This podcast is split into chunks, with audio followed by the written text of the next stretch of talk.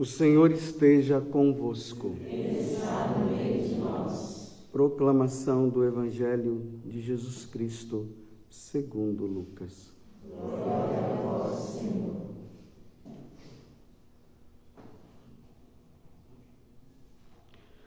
Naquele tempo, o Senhor escolheu outros setenta e dois discípulos e os enviou dois a dois na sua frente a toda cidade e lugar onde ele próprio devia ir. E dizia-lhes: A messe é grande, mas os trabalhadores são poucos.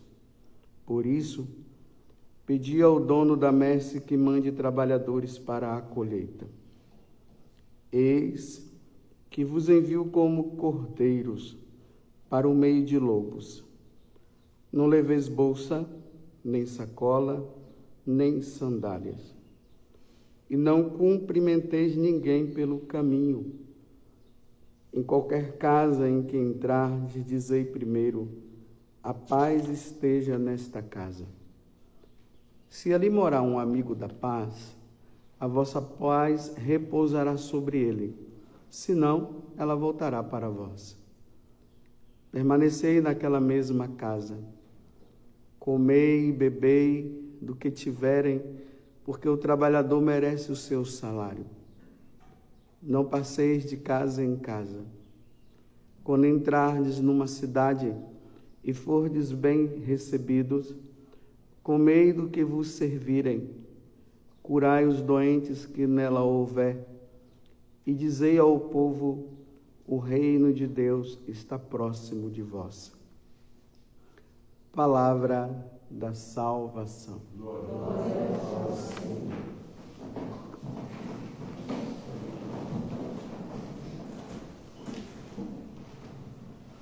Ontem nós tivemos a graça, né, dia 25 de janeiro, de celebrarmos a conversão de São Paulo.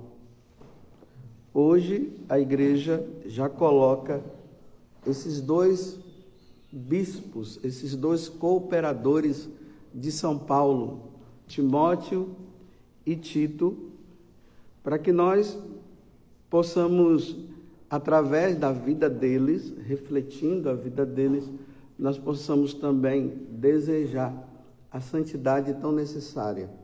É interessante que na oração da coleta, ali diz o seguinte: Ó Deus, o Senhor que revestiu Timóteo e Tito com as virtudes dos apóstolos, concedei que pela vida deles nós possamos levar uma vida de piedade e de justiça para entrarmos no reino dos céus.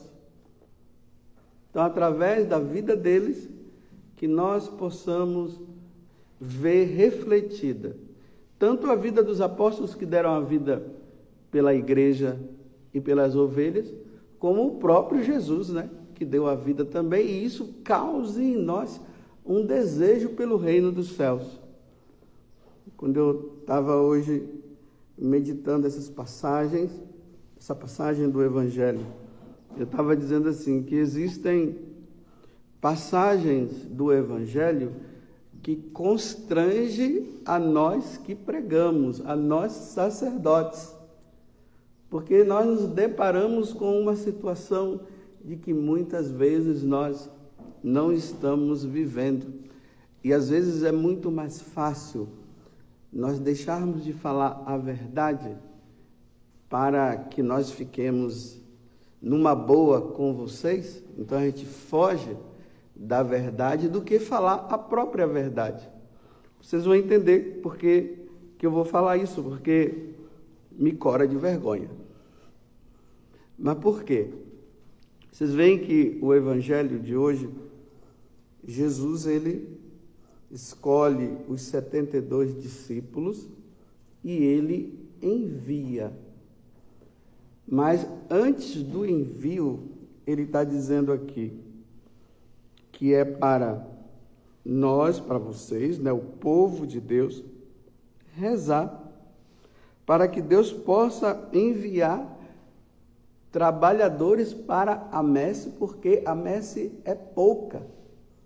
Então, pedi ao Senhor da messe que envie trabalhadores, que envie sacerdotes, bispos, para cuidar dos seus fiéis, para cuidar das suas ovelhas. Em outro momento, ali no capítulo 9 do Evangelho de São Mateus, Jesus também ele faz essa recomendação, pedindo que reze, né? aqui no caso pelas vocações sacerdotais.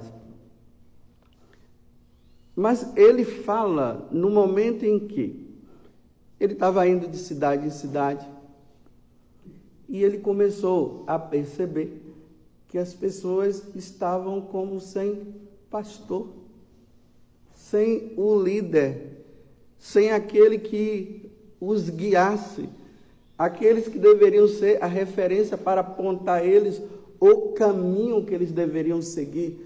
Então Jesus ficou muito entristecido com isso porque as autoridades religiosas daquele tempo estavam mais pensando em si do que no trabalho que eles tinham que ter de cuidar daquelas pessoas. Então ele diz: Olha, então rezem. Rezem ao Senhor da messa que eu envie operários. É interessante que ele coloca a responsabilidade na mão nossa.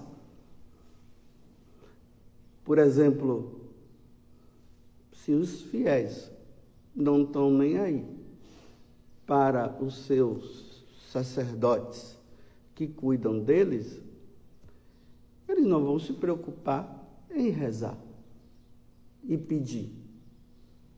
Para que pedir? Se eles vivem uma vida egoísta, não buscam a salvação, e isso é muitas vezes por culpa de quem está à frente porque não leva a isso, então aí Deus vai ver se realmente há no coração e no desejo das pessoas que ele envie ou não, porque vai depender de vocês rezarem e pedirem. Porque se não houver desejo da parte de vocês, Deus está dizendo, eles não estão nem aí, então não vou enviar. Ainda mais nos tempos que nós estamos hoje. Os tempos difíceis, aonde Satanás está com toda a força, sabendo que pouco tempo resta para ele estar tá investindo com toda a força e levando as pessoas a perderem a fé, ao descrédito em relação à igreja, às coisas de Deus. As pessoas estão mais preocupadas com elas mesmas, preocupadas com o materialismo, de viver uma vida material, não se preocupam com a eternidade. É assim que as pessoas estão. Como eu falei antes, né, às vezes não encontrando nem referência religiosa, porque estão como ovelhas que não têm pastor. Ontem eu estava ouvindo, e aqui eu vou trazer uma característica de quando vocês rezarem pelas vocações, que isso aconteça. Ontem eu estava ouvindo uma homilia de Dom José Rui, que é o bispo lá de Caruaru. Aí ele estava dizendo que lá na Mitra Diocesana tem um sacerdote que trabalha com ele. E aí tinha um outro padre que queria conversar com o Dom Rui, o bispo, né? Aí esse sacerdote foi diante daquele outro sacerdote e disse assim: como o senhor é amigo do Dom Rui, pede para ele para ele marcar lá um momento para conversar com ele. Aí o sacerdote disse para ele: Não, o Dom Rui não é meu amigo. O Dom Rui é meu pai. Porque o bispo é um pai, o sacerdote ele é pai. Por isso que padre quer dizer pai. Então, se ele é meu pai e é seu pai, então, para que, que você tem que fazer toda essa coisa de vir atrás de um, atrás de outro, para chegar lá no pai? Para chegar no pai, não precisa de secretários. Porque o pai é pai. Imagine o, o Rubens, que eu estou vendo ali, está lá os filhos dele, então, para chegar perto dele, tem que ter um monte de. Não. É pai. Pai é pai. E como hoje nós não temos referência de pai, então o pai está em baixa, não está mais em alta. E aí o sacerdote também não vai estar em alta, ele vai estar em baixa. Então é preciso rezar para que as vocações que venham, elas sejam, os sacerdotes, eles sejam pais verdadeiros, porque nós estamos precisando de pai, é por isso que as ovelhas ficam tudo perdidas. Quer ver? Trazendo para os nossos tempos de hoje. Qual a distância de um pai contaminado de Covid para com os filhos que não foram contaminados? Qual a distância? Uma distância muito grande. Tem que ser grande. Porque o pai, ele não quer perder o filho. O pai lhe dá a vida. Então, como ele está contaminado, ele fica distante. Muito distante. É a distância de uma live. Por que de uma live? Porque você está usando aqui o celular e está distante do outro, não está perto, você está próximo virtualmente, mas próximo, assim, presencial, de forma presencial, não.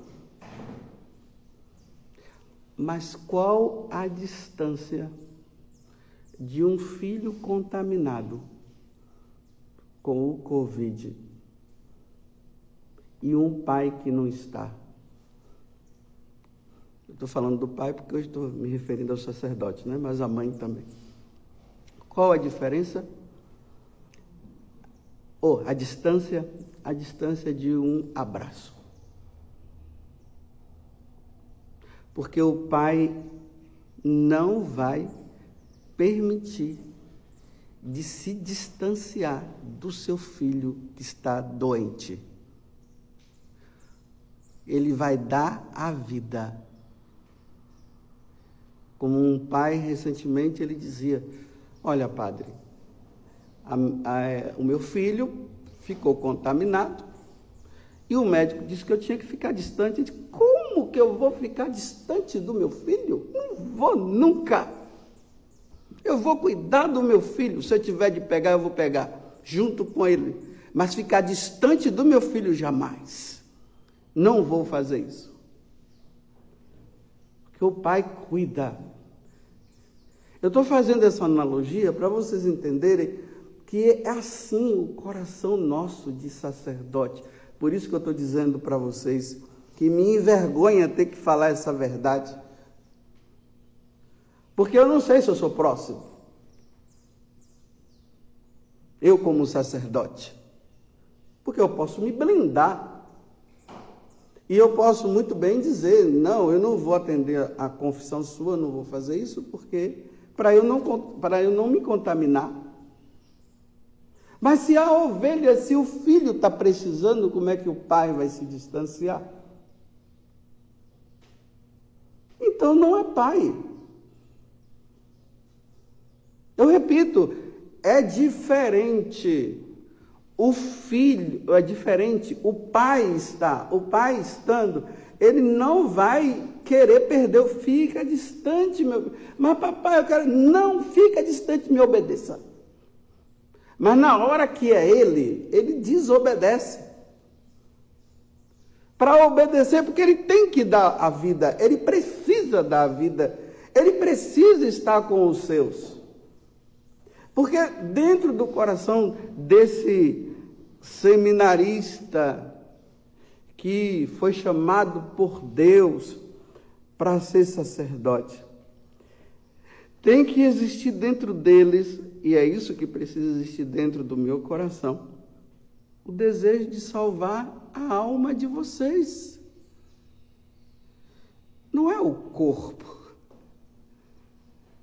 Eu não sou médico de corpo, do corpo.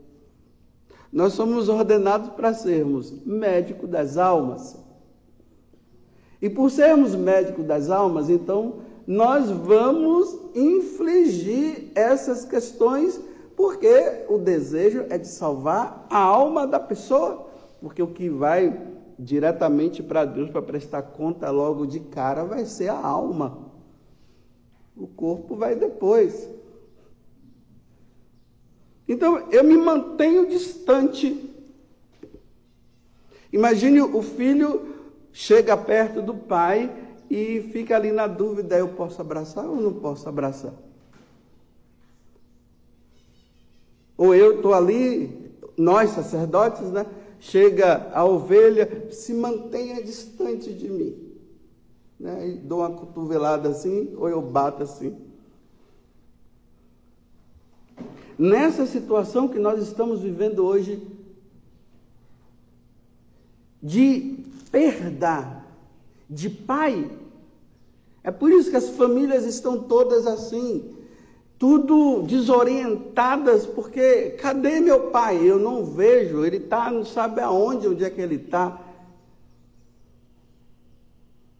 Então, o desejo de salvação é tão grande que ele não está preocupado com o que pode acontecer com ele, ele está preocupado com o que pode acontecer com o seu fiel, porque vai prestar contas a Deus um dia. Às vezes eu fico pensando, meu Deus, quantas contas eu terei de prestar a Deus.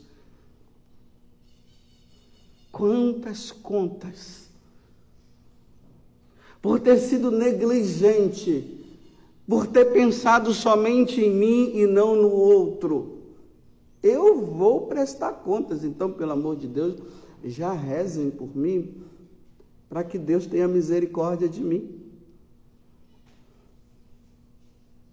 Porque a vida sacerdotal não é fácil. Imagine São João Crisóstomo, quando ele soube que estavam querendo, eu não sei se, acho que era para vocação mesmo, para ser ordenado padre, não sei. Ele fugiu, ele correu, porque ele sabia da tamanha responsabilidade que seria. Ele ficou com medo diante da responsabilidade.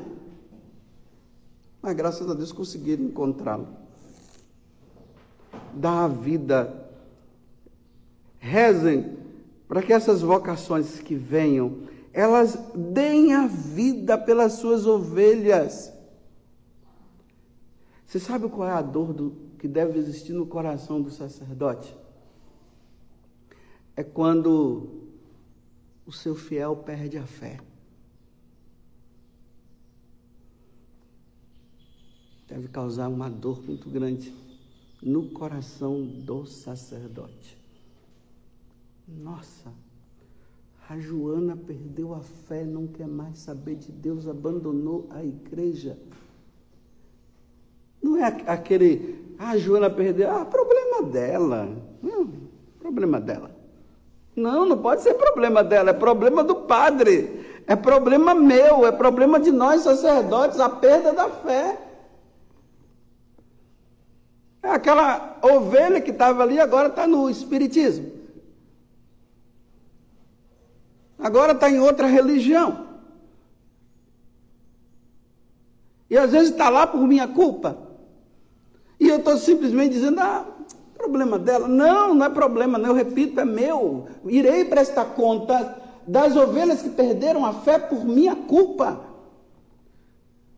Porque eu fui ordenado, nós fomos ordenados para levar vocês a terem fé, acreditarem no único Deus, em três pessoas, o Pai, o Filho e o Espírito Santo.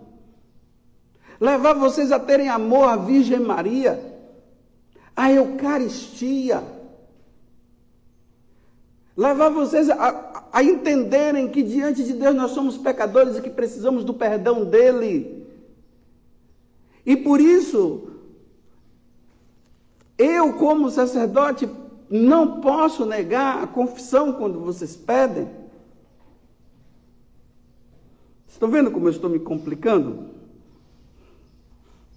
Eu estou me complicando. Eu poderia falar muitas outras coisas. Imagina perdeu a graça de Deus, está em pecado mortal. Aquela ovelha que Deus me confiou está em pecado mortal. Isso é problema dele, está em pecado mortal, é problema dele. Não, é problema meu. Se morrer, vai para o inferno, e se for para o inferno por minha culpa, eu irei também. Ou eu não acredito mais que existe o inferno? Porque para eu não me preocupar é porque não existe mais o inferno, né? Coloca lá um curadar-se diante de uma situação dessa. Diz que ele ia todos os dias lá para o cemitério e ficava rezando o texto lá. Mas por que, senhor cura, que o senhor fica rezando o texto todos os dias aqui no cemitério? É, pode ser que tenha alguma alma no purgatório. Olha, no purgatório, porque no inferno não tem como rezar mesmo. Pode ser que tenha alguma alma no purgatório, dependendo por minha culpa. Por eu ter sido negligente. Vocês estão entendendo o porquê que Jesus está pedindo que reze para que sejam enviados operários, sacerdotes, porque se eles vêm com mais ou menos com essas qualidades, porque tem muitas outras qualidades que eu estou falando para vocês, quem vai levar lucro são vocês. O lucro é de vocês. Mas simplesmente o sacerdote, olha, aquele sacerdote, meu amiguinho, ah, é, é meu, é meu amiguinho, aquele sacerdote lá. Então é amiguinho para jogar, para assistir jogo, para torcer por aquele time, para ir comer uma pizza, é, para ir jogar bola. Meu amiguinho. Nossa.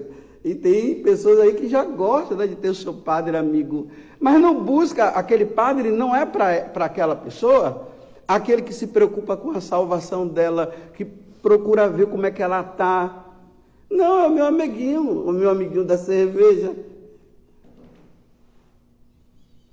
Isso é negligência. É negligenciar um chamado tão sublime que Deus dá, que é de salvar almas, de levantar aquela que está caída, que não pode ficar passando a mão na cabeça, não. Diante de um erro, o sacerdote não pode passar a mão na cabeça da sua ovelha. Então ele tem lá a sua ovelha, ele tem lá o seu fiel, ele sabe que aquele fiel está errado, fazendo um monte de coisas erradas. Ele vem e não diz nada porque é o meu amigo. E eu não quero ficar mal com o meu amigo. E o amigo está se perdendo, mas não é amigo, é o filho, não é amigo, é filho. Porque o pai chama a atenção do seu filho, o pai que ama chama a atenção do seu filho. Vai ver um pai que fica passando a mão na cabeça do filho o tempo inteiro, pra, o tempo todo, para você ver o que é que ele vai ser no futuro. Eu repito, eu dou graças a Deus pelo meu pai. Me chamou a atenção várias vezes, apanhei por merecimento e brigou comigo, comigo por merecimento, porque se eu estava errado, tinha que me chamar a atenção. Mas também na hora de, de colocar e jogar para cima, jogava. Naquela brincadeira que os pais têm, né? Pega o filho joga, ah, aí vai, joga assim, aí vem e pega. Aí o filho desce rindo, ah, dá aquele friozinho assim, mas na hora do erro, Está errado. Vocês estão entendendo como é? Como vocês precisam pedir que Deus envie sacerdotes assim? Porque senão, meus irmãos, se o sacerdote é negligente, a paróquia é negligente. Se o sacerdote não tem fé, paróquia é sem fé. Sacerdote que vai para o inferno, seus paroquianos vão com ele. Porque não ensinou a verdade, não chamou atenção, paparicou o tempo todo. mimou o tempo todo, não mostrou a verdade, não apontou o céu, só se preocupou com esse mundo.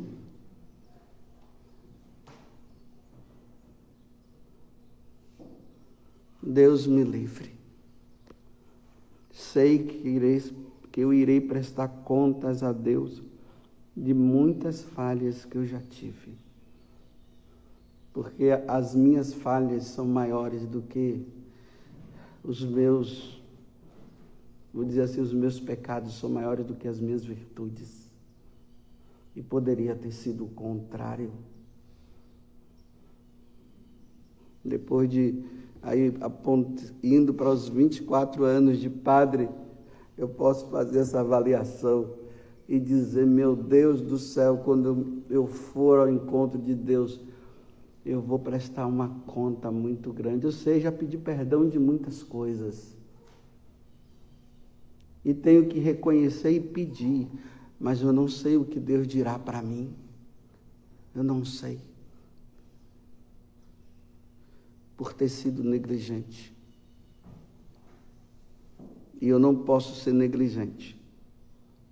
E a verdade precisa ser dita. Não, não fala isso não, né?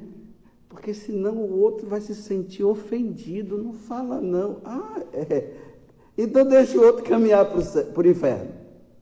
Ele está errado, não fala não, para continuar nesse, nessa vida de caminho para o inferno, para que a boa amizade continue ali, né? Para que não haja problema. Teve uma vez que uma pessoa disse assim: Olha, é, vendo o tipo do evangelho que já estava ali e sabendo como é que eu sou, já veio me alertar antes, dizendo assim: Olha, não fala isso não. Cuidado para não. Você não fala isso não. Mas na hora eu falei.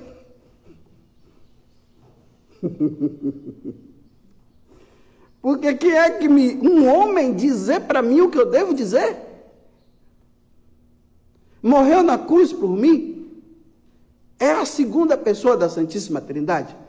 Nasceu da Virgem Maria? Padeceu sob Pôncio Pilatos? Foi crucificado? Ao terceiro dia ressuscitou depois da morte? Não, então não tem que obedecer. Eu tenho que obedecer a Deus. Porque depois Deus vai pedir contas é a minha pessoa por não ter dito o que deveria ter dito, porque era para salvar aquela pessoa e acabou não salvando. Ok, rezemos. Rezemos para que Deus envie bons padres, ótimos padres padres para os finais dos tempos, como São Grigol Maria de Montfort falou, né? Devotos da Virgem Maria para o, o combate dos finais dos tempos, não aqueles que vão se acovardar na hora que a corda apertar, aí corre, cada um que se salve, porque eu já estou é longe e a ovelha fica perdida procurando, né? Na hora dos aplausos, não sei o quê, gosta das ovelhas, mas na hora de dar a vida pelas ovelhas, cada um que se salve, né? Mas não é assim. O sacerdote tem que dar a vida. Pronto, me comprometi. Eu tinha que falar outras coisas para livrar a minha cara agora. Estou comprometido.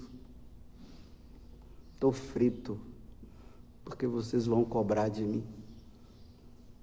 Louvado seja nosso Senhor Jesus Cristo